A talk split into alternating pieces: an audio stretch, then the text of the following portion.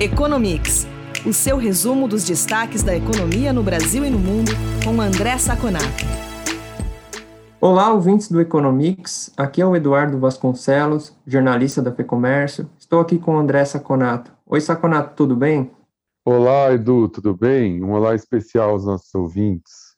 Saconato, vamos começar o episódio de hoje falando sobre o IBCBR, o Índice de Atividade Econômica do Banco Central apontou que o desempenho da economia brasileira caiu 1,59% em março na comparação com fevereiro. Porém, a expectativa era de queda de 3,4%. Quando a gente olha para o primeiro trimestre, que talvez seja o recorte mais importante para a gente analisar aqui, o índice mostra crescimento de 2,3% em relação ao quarto trimestre do ano passado. Então, eu te pergunto se temos motivos para ficar mais otimistas e melhorar as expectativas em relação à economia brasileira neste ano? Olha, Edu, tudo leva a crer. Os primeiros dados, como nós já falamos no episódio anterior de 2021, vieram muito melhores do que se esperava. Desde a arrecadação federal, a, a nossa balança comercial, é, o, próprio, o próprio câmbio que vem se apreciando, vem entrando mais recursos externos, né? Então, é, podemos sim falar que hoje nós estamos mais, hoje, no começo do segundo trimestre, nós estamos mais otimistas do que no começo do ano. A economia realmente surpreendeu para cima. É interessante citar um fato aqui no IBCBR. Vamos supor que o IBCBR fosse o PIB em si. Não é, obviamente não é, é só um indicador de antecedente que mostra que o PIB deve vir positivo. Mas esse 2,27 no, no primeiro trimestre faz com que o efeito carregamento estatístico para esse ano já chegue próximo de 6%. O que significa isso para o nosso ouvinte entender? Nós tivemos uma média de PIB muito baixo ano passado, por conta da pandemia. No final do ano, é, você teve uma recuperação. E você levou essa ponta final lá para cima. Se você não crescer nada na margem a partir desse ponto, a média desse ano já ficaria 3,6% maior do que a média do mês passado, do ano passado.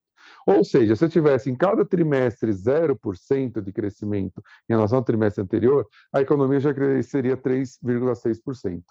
Com esse resultado, supondo que o PIB fosse exatamente esse, não vai ser, obviamente, o carry-over, ou seja, se no segundo, terceiro e quarto trimestre não crescer nada em relação aos trimestres anteriores, já é de 6% de crescimento.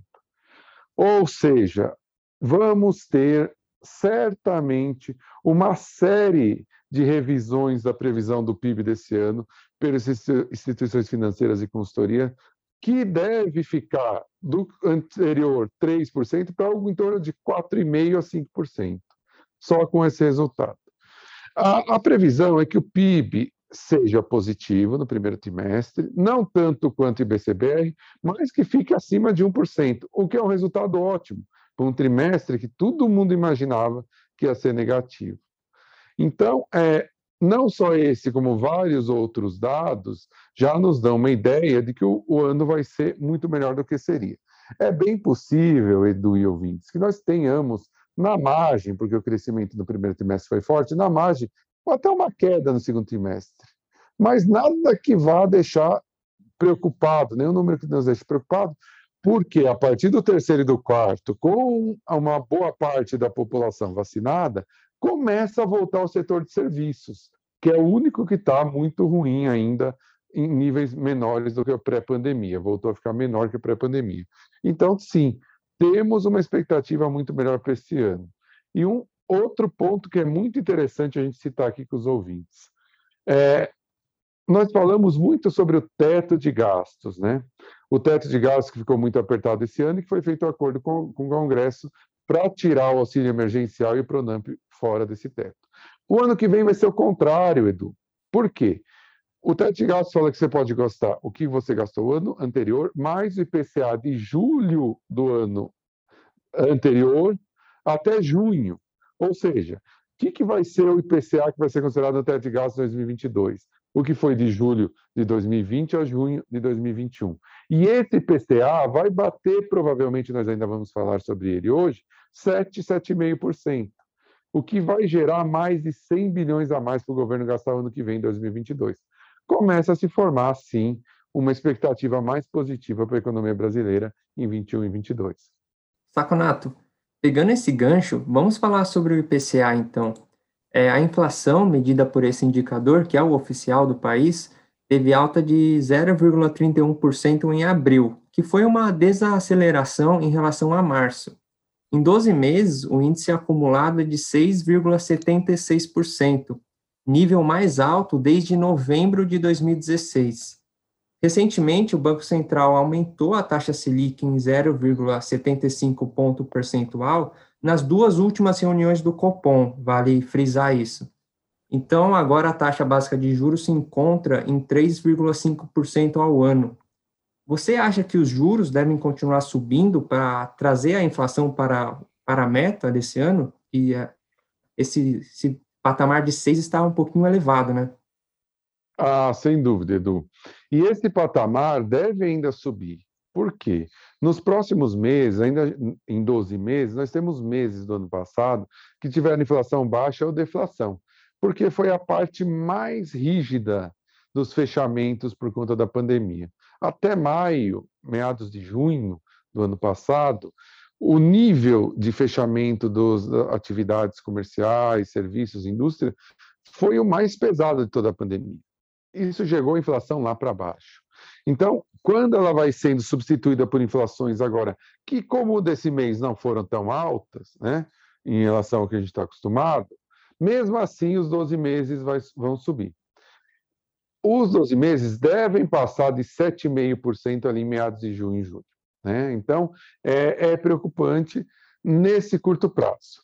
Mas é menos preocupante no longo prazo por dois motivos. Primeiro, porque ele deve arrefecer no segundo semestre, porque o segundo semestre foi, veio uma recuperação mais rápida no ano passado, então, quando você vai tirando as inflações de setembro, outubro, novembro, deve aliviar e porque o Banco Central já contratou um aumento de juros forte, que já começou e não deve parar por aí, deve chegar aí perto de 5,5%. Os economistas medem a taxa de juros neutra, ou seja, a taxa de juros que faz com que a economia não seja, ou a política monetária não seja nem expansionista nem contracionista, em 6,5%. Então, 5,5% significa que ainda seria uma política expansionista, mas que já vai barrar o pior da inflação.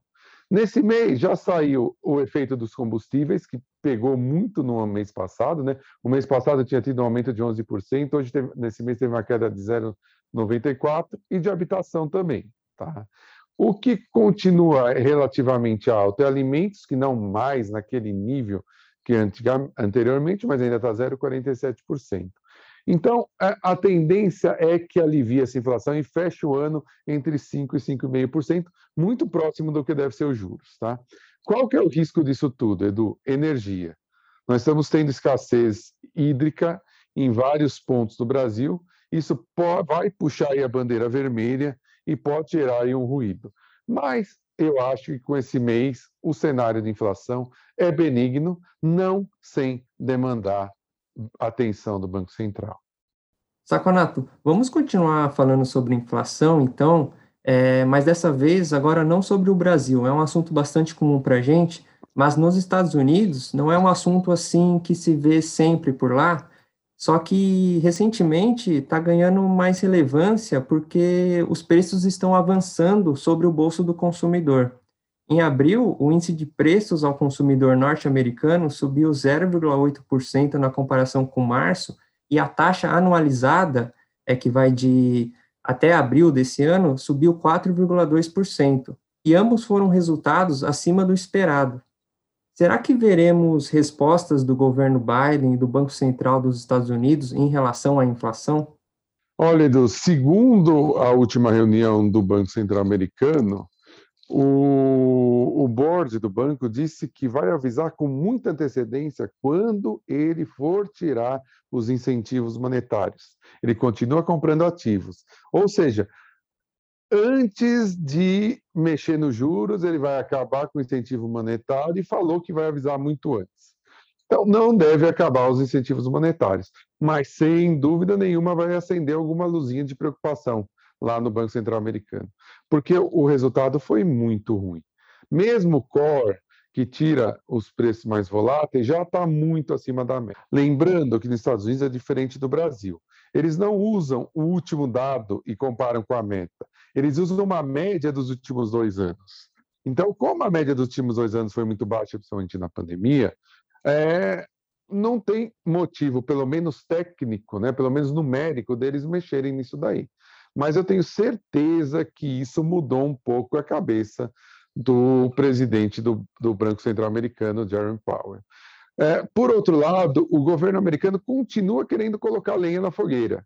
Ele continua querendo fazer novos planos né, de, de estímulo à economia, que nós já falamos na semana passada, o Family Plan, o plano de infraestrutura. Me parece que não é muito adequado, porque a fogueira já está bem alta. Para a gente ter uma ideia de alguns números específicos, é, carros usados, a, a inflação nos Estados Unidos cresceu em 10%, por um motivo muito estrutural e não conjuntural. A redução da produção de carros novos pela escassez de chips, de microprocessadores, né, por conta da pandemia. Outro dado muito curioso é que o aluguel de carros, serviço, subiu 82%. Impressionante. Os restaurantes já estão com níveis altos de subida de preços, 3,8%. Vale lembrar que ainda são números que não contemplam a totalidade da vacinação da população. Isso aqui pode aumentar muito. E tem algumas histórias anedóticas, né, não é científica, de pessoas que moram nos Estados Unidos que dizem que os malls, os shoppings, já estão hiperlotados, que eles não conseguem vaga no estacionamento. Então, assim, indica que a economia americana está muito aquecida.